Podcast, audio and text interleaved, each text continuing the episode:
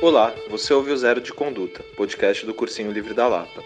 Esse é o nosso sétimo e penúltimo episódio. A gente vem fazendo conversas quinzenais sobre os princípios do nosso cursinho e debatendo como nossas práticas e experiências se articulam com esses princípios. Então, essa série de episódios pode te interessar se você quer saber mais sobre experiências que colocam em prática a pedagogia libertária. Para saber um pouco sobre a história do Cursinho Livre da Lapa, volte para o primeiro episódio e ouça os 12 primeiros minutos, ou se quiser se aprofundar, acesse os materiais indicados em nossas redes sociais, Facebook, Instagram e Twitter, e em nosso site. Vale lembrar que exercitamos a autogestão financeira, não temos fomento de nenhuma instituição, muito menos do Estado. Então, se puderem dar uma força para a nossa sobrevivência, ela é muito bem-vinda. Para isso, acessem o site apoia.se barra Cursinho Livre da Lapa. No episódio de hoje falaremos sobre anticapitalismo, falta ainda falar sobre federalismo. Esse programa foi gravado de maneira remota e participaram Diego, Zé, Ciro, Luara e André. A edição foi feita por Paulo Júnior. Se quiser deixar sugestões ou críticas, escreva nas nossas redes sociais ou mande um e-mail para lapalivre.gmail.com. Esperamos que você goste desse episódio e vamos lá!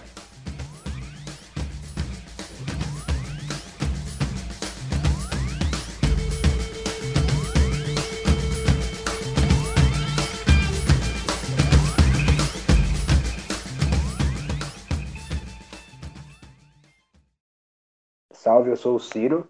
Oi, eu sou o André. Oi, eu sou a Luara. Oi, eu sou o Zé. Salve, eu sou o Diego. E hoje a gente vai falar sobre anticapitalismo. Por que um cursinho pré-universitário precisa se auto-intitular anticapitalista? O que, que vocês acham, gente? Eu acho que, já que a gente se propõe enquanto cursinho, porque a gente entende o acesso à universidade como uma demanda, seria um risco muito grande a gente não se se auto-intitular anticapitalista, uma vez que, bom, a gente está pautando acesso ao conhecimento, né? É, e só fomentar essa questão do acesso à universidade quando a gente sabe qual que é a realidade desse acesso, parece um pouco se contentar com é, um, um, privilégio de servir lagosta na Casa Grande. Assim. Então, acho que o lance do acesso à universidade é uma, uma questão muito importante, mas a gente não pode se limitar não pode limitar nosso campo de atuação a isso, né? Uma vez que a gente tenta falar de mecanismos de cooptação e de grupos de pessoas que geralmente são excluídos do, desse acesso ao conhecimento, acaba se tornando inevitável falar do, do capitalismo enquanto sistema de valores mesmo, né? Enquanto algo que acaba permeando as nossas relações nos diferentes ambientes que a gente está. Acho que é mais ou menos por aí. Vocês vão precisar me ajudar um pouco. Ficou muito geralzão. É, não, acho que faz todo sentido isso aí, Ciro. O, inclusive porque nosso, nosso princípio ele se refere ao capitalismo como um sistema político e econômico. E, e acho que ele tem uma dimensão é, muito importante que é a dimensão cultural dele, é, cultural e ideológica, né? Eu, eu, acho que seria uma, é uma sustentação muito, muito, muito importante para ele, é, sem a qual ele não teria como sobreviver, é, porque, porque pela, pelo, pela lógica de exploração que ele produz é, e de exclusão, a, o que seria mais sensato seria uma, uma, é, uma, uma substituição dele por alguma coisa mais racional. Só que só que acho que a, a dependência cultural acaba se, se transformando numa, num, numa, numa forma, num mecanismo de sobrevivência dele que, que atravessa todas as, todas as suas particularidades, a sua, as, as suas expressões mais pequenas. Eu acho que a gente atuando no, é, no, na área do, de um, como um cursinho pré-vestibular, a gente atuando nessa área, é, teria, teria a, gente, a gente estaria é, pensando na, no acesso dessa, de pessoas normalmente excluídas desses circuitos é, de poder da univers, à universidade, né? E, é, e isso acho que de uma certa maneira a gente acaba sendo consequente com isso, né? Porque não se trata de uma pessoa individualmente pegar e entrar na, na universidade que poderia é, é, ajudar na sobrevivência é, econômica dela, ou, ou, ou mesmo é, adquirir algum, algum instrumento teórico para é, para poder é, se desenvolver intelectualmente. Eu acho que é, existe muita coisa que a, a universidade não dá conta, é, pelo fato de ser, de ser um instrumento de, de poder e manutenção dessa, dessa ordem excludente. Então, é, é, a gente precisa sempre pensar na, no horizonte de, da, da, da universidade e, do, e dos, uh, dos aparelhos ideológicos sempre como, é, como instrumentos de manutenção né, da, da, da, da ordem capitalista. E, e acho que nesse sentido é, a gente a gente atuar com sempre com uma suspeita em relação a esses esses instrumentos é muito importante assim por mais que é uma contradição que atravessa toda a nossa nosso projeto, né? É, por mais que a gente busque o acesso à universidade, a gente precisa sempre deixar claro é, a limitação dessa, dessa mesma universidade para é, para cumprir todos os outros nossos todos os nossos outros princípios, né, de horizontalidade, de autonomia, etc. Acho que é importante entender que o acesso não é o acesso não é o bastante, né, nesse sentido assim de, de de pensar que, por mais que as pessoas que estão acessando a universidade agora, e é importante que elas acessem, é, são pessoas que estão num, num lugar socialmente excluído, né? É, elas ainda são minoria, né? E acho que dentro dessa lógica que o André coloca de que a universidade e outros e outras instituições são instrumentos de poder, e que estão a serviço do capitalismo, é... só problematizar isso não muda a estrutura, né? Então acho que a ideia de ser capitalista é ser radicalmente contrário a essa estrutura, né? É... Não só problematizar ela e garantir acesso e achar que isso é o suficiente, porque isso de alguma maneira o acesso muda individualmente a vida das pessoas, mas estruturalmente isso a, a, a sociedade continua sendo excludente, né, de alguma maneira. É, e penso também que no nosso princípio a gente fala um pouco de, de que a gente entende o capitalismo como um, um sistema de exploração. A gente entende não, né? O capitalismo é um sistema de exploração de, das classes é, subalternas, digamos assim. E a gente tá se colocando num papel de levar acesso para pessoas que não têm acesso, portanto, da classe subalterna ou da classe trabalhadora, né? Então, é coerente com, com quem a gente está conversando e com quem a gente está correndo junto é, se colocar como anticapitalista, né? Porque a gente sabe que quem é classe trabalhadora é classe trabalhadora e vai continuar sendo explorado, assim, no limite dentro desse sistema. Eu vou tentar botar duas palavras na, na discussão, mas eu corro o risco de, de cair num discurso meio liberal. Aí vocês podem me corrigir aí assim que assim vocês perceberem que eu assim, assim vocês perceberem que eu, que eu comecei a falar merda. As palavras são desejo e liberdade. E são palavras super perigosas, né? Porque elas são muito disputadas. Uma coisa que a gente talvez não tenha falado muito, né, é sobre a nossa concepção dentro do cursinho de liberdade, que está muito mais alinhada àquela concepção de liberdade do Bakunin, né, que é a liberdade de um indivíduo eleva a liberdade do outro ao infinito, né, não uma liberdade alinhada com essa ideia é, bizarra liberal, né, de que a liberdade de um ou de uma pessoa acaba quando começa a liberdade da outra, né. Acho que no cursinho a gente pensa muito mais na coletividade como, como, como organizadora das nossas relações de fato, né? E não, não colocar uma pessoa em oposição à outra, né? Ou o desejo de uma pessoa em oposição à outra. Acho que, o, que os desejos, de fato, exprimem a individualidade das pessoas, né? Mas não faz sentido a pessoa se pensar como um indivíduo isolado, né? O ser humano é o ser social, né? Assim como outros, como outros animais ou pelo menos tem se mostrado, né, como ser social. Mas isso tudo para falar do anticapitalismo, né?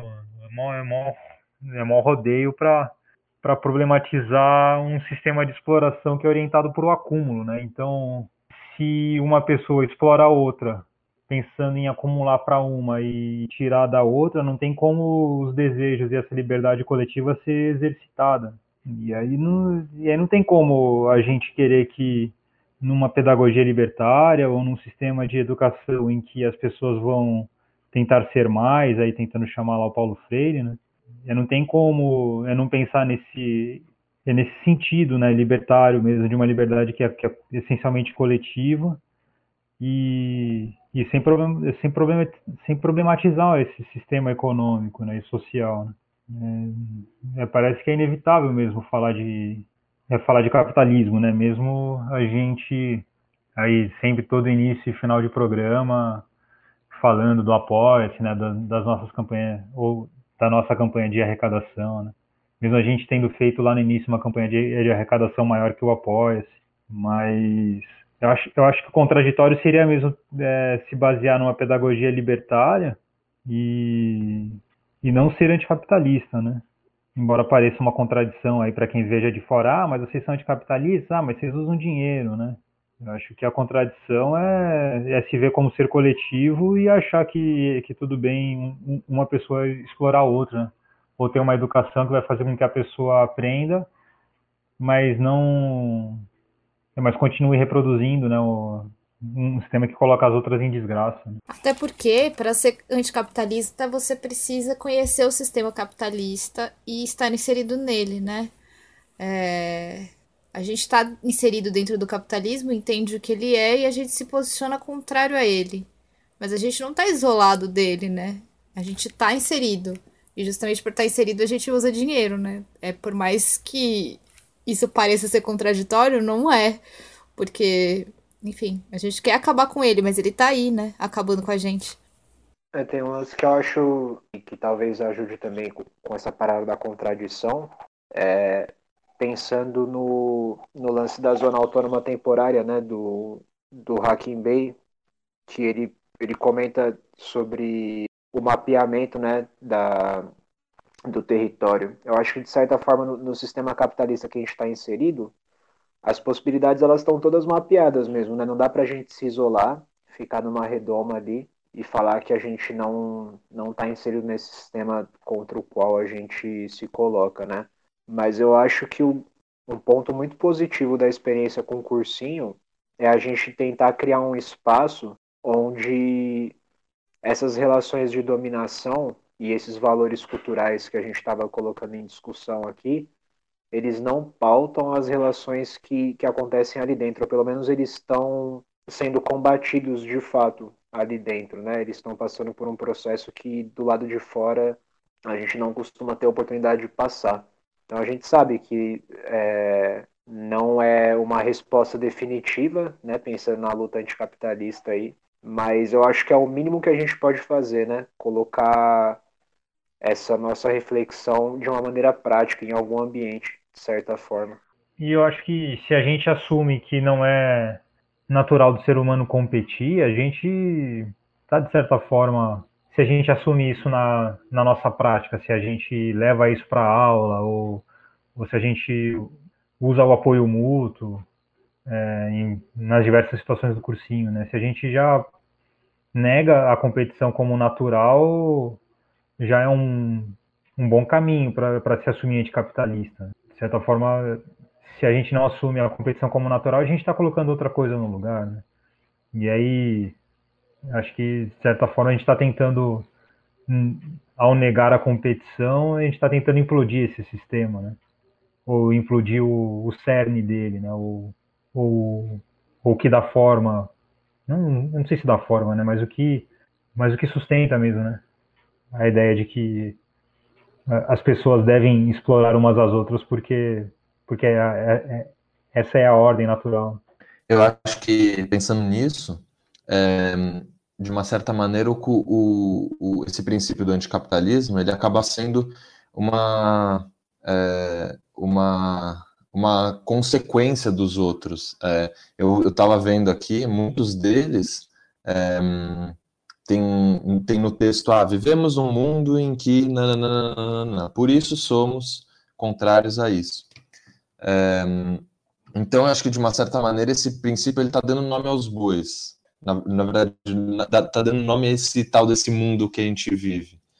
É, é, e que e que claro que pode ser diferente é, mas é, de uma certa maneira eu estava pensando até no princípio de é, de horizontalidade assim que, é, também de conhecimento crítico quando alguns alguns episódios atrás vocês estavam discutindo sobre a, a diferença de um cursinho livre para um cursinho comercial ou um cursinho popular é, não, não livre, é, que, que muitos, muitos deles acabam seguindo uma, uma, uma forma de funcionamento que, que perpetua a dependência cultural, né?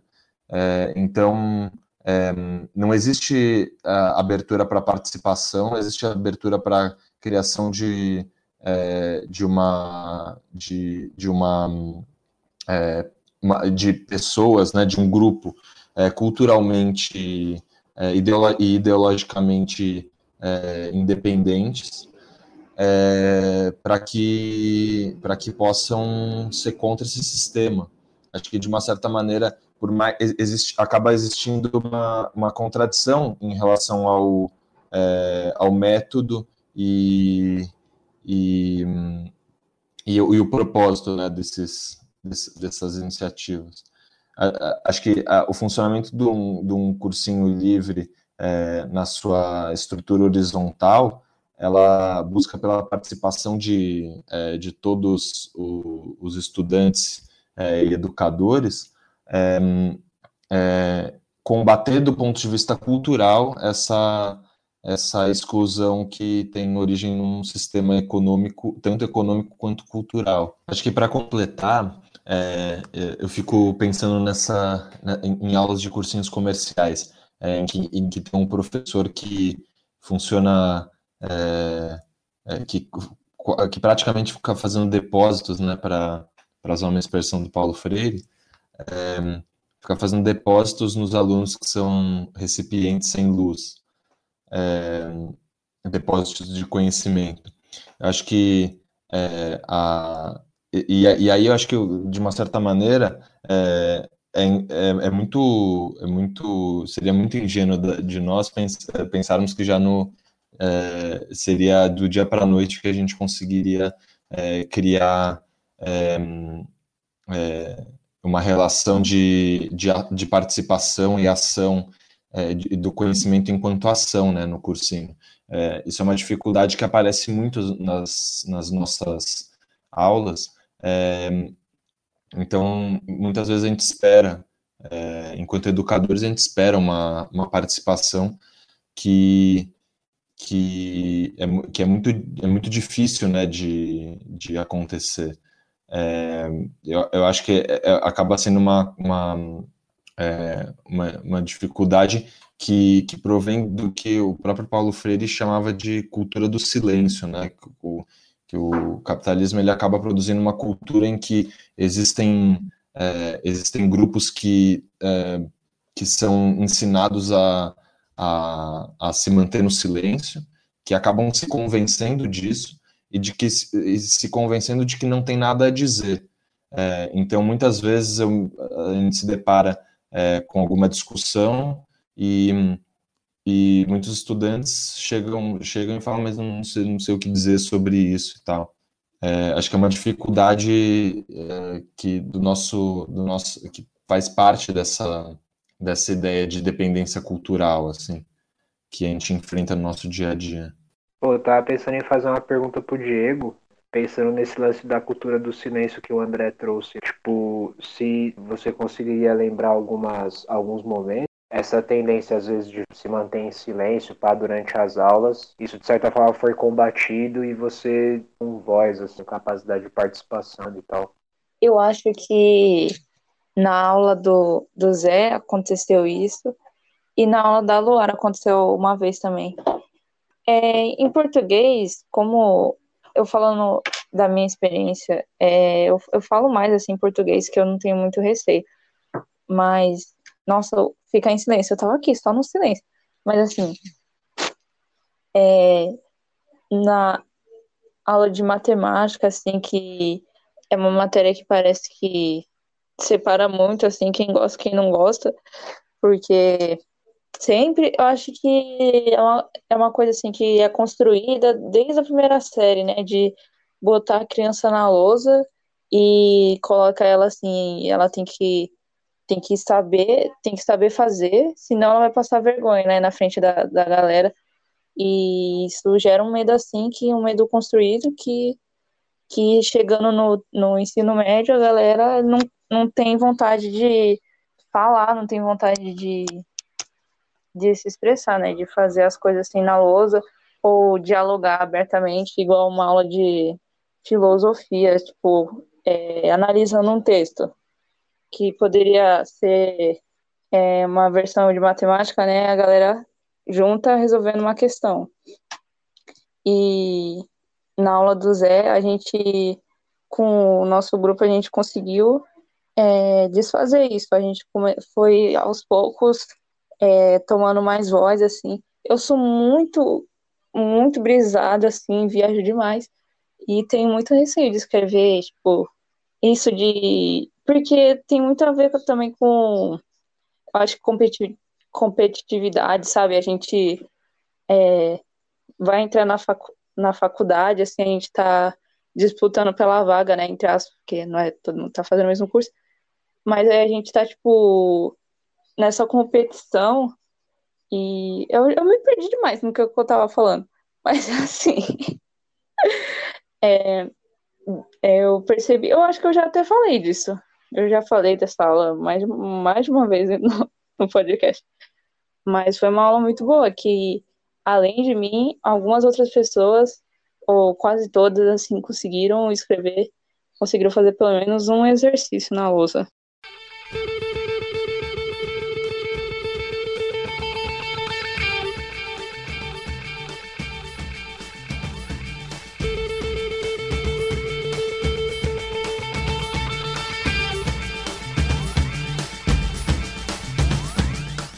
É verdade, você já falou dessa aula em outro, em outro momento. E eu fico pensando isso que o Diego trouxe da, de ir na lousa e dessa construção, que eu acho que é um exemplo prático do que o André estava falando, né? Dessa, é, desse silêncio e de não ter o que falar, de, de acreditar que não se tem o que falar, né?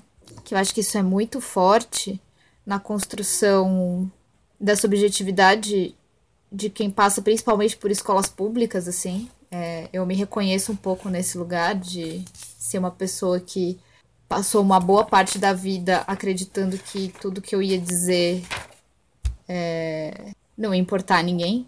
É, e, inclusive, é uma coisa que eu ainda trabalho na terapia, viu? Não é que tá superado, não. e eu fico pensando que esse, esse exemplo pra, prático né, que o Diego trouxe é, eu acho que ele é um exemplo que mostra um pouco de, de como esse, esse princípio do anticapitalismo ele acaba amarrando vários outros, né? Porque o Diego falou que já trouxe esse exemplo num outro episódio, que agora eu não vou me lembrar qual foi. Mas é justamente isso, assim, é, é uma amarração, né? É entender que quando a gente se coloca num lugar de uma forma diferente do que. Quando a gente se coloca num lugar, né? A gente se coloca. É diferente de quando alguém coloca a gente. E acho que o que o sistema capitalista faz é colocar os indivíduos nos, nos, de, nos, nos devidos lugares, né? Quem é patrão é patrão, quem é explorado é explorado e vocês que lutem para sair dessa, dessa situação, né? Basicamente, assim. É, e acho que quando a gente se consegue se colocar e construir relações em que a gente olha para a gente mesmo de um jeito que não é o que a, a sociedade impõe, eu acho que isso também entra um pouco no que o Zé estava falando da questão da liberdade é, coletiva, assim, né? A gente, enquanto coletividade, vai construindo essa liberdade de se expressar, de se expor e de é, criar outros tipos de relação que são contrárias às relações capitalistas, né, de alguma maneira. Eu tenho outros exemplos, é que eu acho que esse exemplo da aula de matemática me marcou mais por eu ser ruim em matemática. Mas, tipo, é, em aula de filosofia, no começo a gente estava muito retraído, assim, não falava muito, e aos poucos a gente foi se abrindo mais e, e conseguindo ter um ritmo mais. Um ritmo mais. Ah, esqueci a palavra. Nossa, esqueci a palavra. Mas assim, a gente no começo, na aula de filosofia, é, conseguiu trocar, foi, tava, no começo na aula de filosofia a gente tava muito é, tímido. Eu acho que tem a ver também com o processo, né, de, é, de entender o cursinho e de se adaptar. E depois que a gente se adaptou ao cursinho, é, a gente trocando assim é, entre a gente conseguiu resolver as coisas com mais facilidade, assim, com, com mais facilidade. Ah, eu acho que eu ia falar também é que é, no começo, assim, a gente estudando, é, analisando os, os textos, eu não acho que quem não queria dizer nada olhava para o texto e via um, um vazio, não, não, tinha, não conseguia construir nada com é, o que tinha acabado de ler. Era mais o que a Laura falou, de a gente achar que não tinha nada a acrescentar né, com as nossas falas. Eu acho que isso. Talvez eu já tenha, né? Só estou sendo redundante, mas o silêncio eu acho que tem, tem muito a ver com isso. A gente achar que a nossa, nossa opinião está errada e que a gente não tem. É, a gente não tem o direito de, tipo, falar assim. Não sei se estou viajando demais. Mas não, não sei o direito, mas, tipo, que o, o nosso lugar não é, é discutir esses assuntos mais acadêmicos, assim. Pensando nisso que o Diego trouxe, né, de, de sei lá, tá lendo um texto e achar que o que vai dizer não, não tem importância ou qualquer coisa que o valha, né? É, Fico pensando também que a nossa estrutura social, que é capitalista, ela coloca e acho que sobretudo nesse momento do vestibular, né, ela coloca o erro como algo que é inaceitável, assim, né, num sentido de é, acho que mesmo no outro exemplo que o Diego trouxe de ir no quadro, não conseguir fazer a conta e passar vergonha na frente de todo mundo. É, o sistema escolar é extremamente violento, né? E, e, e o erro é colocado nesse lugar dessa coisa inaceitável, né? Então, eu prefiro não dizer nada, eu prefiro ficar em silêncio, porque o que eu vou dizer não é relevante. E se eu disser alguma bobagem, vão rir de mim. Então é melhor ficar quieto, é melhor não correr esse risco, é melhor não me colocar nesse lugar de exposição, né? É, já que a minha opinião não é importante. E isso é muito louco, porque é um processo que é construído dentro da escola desde criança, assim, a gente vai ouvindo isso, assim, né? É, e, e a gente internaliza esse tipo de, de comportamento, né?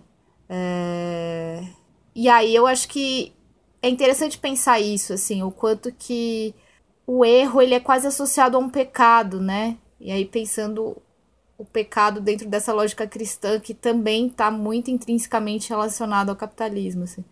Mas é quase isso, assim, é, é, é, é inaceitável errar. E aí você fica quieto ali dentro da sua opinião. Enfim, eu não sei se eu viajei muito, mas eu fiquei pensando muito nisso, assim enquanto o Diego falava. Eu acho que a palavra mais repetida desse episódio vai ser: Eu acho que eu viajei muito. Mas acho que vocês colocaram o dedo na ferida mesmo, né? É, não foi viagem, não. Porque no, no, espaço que a gente tenta construir junto, né? É, a gente se colocando enquanto anticapitalista, a gente está tentando eliminar as relações de opressão que o capitalismo impõe. Eu acho que nesse sentido da educação, a maior delas é colocar o, o, o estudante nesse lugar, né, de alguém que está ali para receber, que nem o, o, André trouxe, que nem esses exemplos trouxeram, né? É, alguém que está ali para. Alguém que não tem acesso à, forma como o mundo e as relações funcionam, está ali para aprender, para ser catequizado sobre como isso funciona de verdade, né? É, e além disso, também é, é, é excluído da, da possibilidade de construir a experiência da qual está fazendo parte, né? Porque eu acho que esse é um ponto importante, assim, tipo, a gente não constrói uma experiência baseado. Não é tipo. O coletivo Cursinho Livre da Lapa constrói uma experiência baseada em, em premissas anticapitalistas que ele dá para as pessoas, tá ligado? É, a gente está tentando construir um espaço onde as pessoas que colam com a gente possam construir essa experiência conosco, né? E eu acho que isso é, é fundamental, assim, para enquanto enquanto combate ao capitalismo, né? Prática desse Tipo, a, a pessoa que estuda, ela não é só a pessoa que está ali para receber um depósito, mas às vezes ela pode ser alguém que está ensinando, ela é alguém que compõe uma comissão para resolver problemas práticos para a participação dela ali, ela é alguém que tem poder de decisão para é, mudar aspectos de funcionamento do cursinho que, que são importantes para a participação e para o aprendizado dela, né? E muito nesse sentido que vocês colocaram, né? Não só dela, mas pensando coletivamente. Né? Então acho que é isso. Talvez eu tenha viajado mais que vocês, mas vocês não viajaram, não. Se pai, ninguém tá viajando. acho que eu tentar viajar agora, então.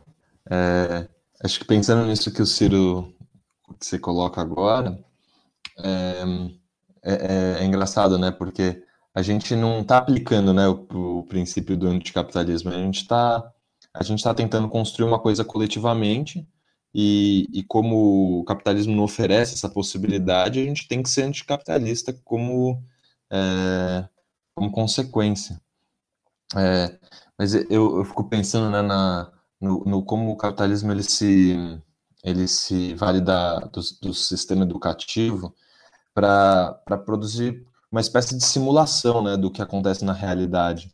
É, você estava trazendo que é, que, que não é simples, que, que acho que tem uma questão da apropriação, né?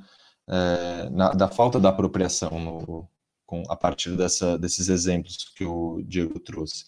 Acho que essa simulação que o capitalismo produz é, na, na educação é a simulação de, é, de sujeitos que deixam de ser sujeitos, né, passam a ser coisas, passam a ser recipientes no, no sistema é, educativo, e, e saem dele para continuarem sendo isso. Então, se aprende a, a não, não produzir, não, não agir, não participar, é, para que num, no, no, mundo do trabalho ou na, na vida social como um todo, é, isso, é, isso seja o mais lucrativo possível. É, eu, eu, acho que o que a gente traz é, é, a partir da, da participação, tanto, tanto é, nas aulas quanto no funcionamento orgânico do cursinho, é, é, uma, é, uma, é uma possibilidade de, é, de romper com essa, com, esse, com essa simulação né, que acontece na educação. A gente oferecer uma, uma é, é a educação acabando acaba surgindo como uma possibilidade de recriação, né, de refundação do, do modo como, como a gente se relaciona. É, então, acho que de uma certa maneira a gente não está buscando é, simular isso, é, dizendo assim, ah, então o que é importante é vocês participarem da sociedade é, como um todo. No final das contas, é, é mostrar que essa sociedade é, funciona pelos parâmetros capitalistas de um jeito excludente e, e só existe um jeito de da gente conseguir participar da sociedade, que é romper com essa, com essa relação é, é, violenta né, de, de exclusão. Acho que agora eu viajei, né? A gente podia chamar esse, esse episódio de anticapitalismo, a viagem, né? A Odisseia na Terra. Vira, aí vira filme Hollywood. Pensando aqui, né? Se a gente talvez não tenha uma lista muito grande, para falar agora de práticas que remetam ao anticapitalismo, Talvez a gente possa pensar em, em atividades que a gente possa desenvolver no futuro, ou, ou que a gente ache que, deva ser, que devam ser desenvolvidas para exercitar o anticapitalismo. E aí eu. Mas eu acho que dá para colocar aquele crowdfunding que aconteceu lá no final de 2015, em que a gente pediu apoio financeiro para uma galera, e foi um tudo ou nada, né? E a gente fez uma benfeitoria. E conseguimos uma grana para se manter. Eu acho que, mas que a gente tenha utilizado aí de um, de um mecanismo monetário para arrecadar recursos, a gente não estava se baseando em um, esquema de exploração, né? Mas sim de apoio mútuo. Né? Então, para mim, parece uma sugestão de um sistema econômico mesmo para manter o, o cursinho, para manter uma atividade que a gente acha que, que, é, que é socialmente relevante e, isso de, de um isso, isso constituindo uma rede de apoio mesmo. Acho que não precisa necessariamente é, competir para a gente compartilhar riquezas e produção, né? tentando voltar aquilo que eu falei lá no início. Eu acho que de maneira colaborativa a gente consegue mostrar que é possível se manter, né? E colocar em prática uma atividade que a gente acha interessante, o que, o que a gente acha socialmente relevante mesmo. Eu acho que isso tem a ver também com uma distinção, né? Que são é, é, primeiro no, nossos é, nossas, nossos objetivos mais imediatos, né? que é a sobrevivência do projeto, né, o ingresso na, dos estudantes nas universidades, e, os, e os nossos objetivos mais mediados, né, que seria alguma coisa em torno de uma, de uma da recriação de uma de nova, novas formas de, de socialização é, eu acho que, de uma certa maneira, eu fico imaginando esse pessoal que viria falar: ah, mas ó, vocês são anticapitalistas e estão usando dinheiro e tal. É, eu acho que, de uma certa maneira, o que se passa na cabeça delas é que, é, tá, a gente, por, pelo fato de a gente estar tá usando dinheiro, é, a gente acaba é, admitindo que o capitalismo é, existe e pronto. Então, acho que, de uma certa maneira, ignora o fato de que a gente. de que o que a gente produz, esse conhecimento que a gente cria no, no cursinho, ele é instrumentalizável, né? Que é uma coisa que a própria universidade às vezes é, quer, quer se afastar, né? Muitas vezes na, nas universidades se a, aparece com um discurso de não instrumentalização, né? Dos, dos é, acho que especialmente nas ciências humanas, mas acho que de, de, uma certa maneira as universidades também acabam, pelo menos no discurso, se tentando se afastar da, é, é, da iniciativa privada, das universidades públicas, né? Dinheiro, usa dinheiro, é, se relaciona pelo dinheiro, seria impossível fazer diferente agora, atualmente, e ao mesmo tempo é, é, buscar uma a, a tentativa de recriação cultural, né, dessa dessa sociedade.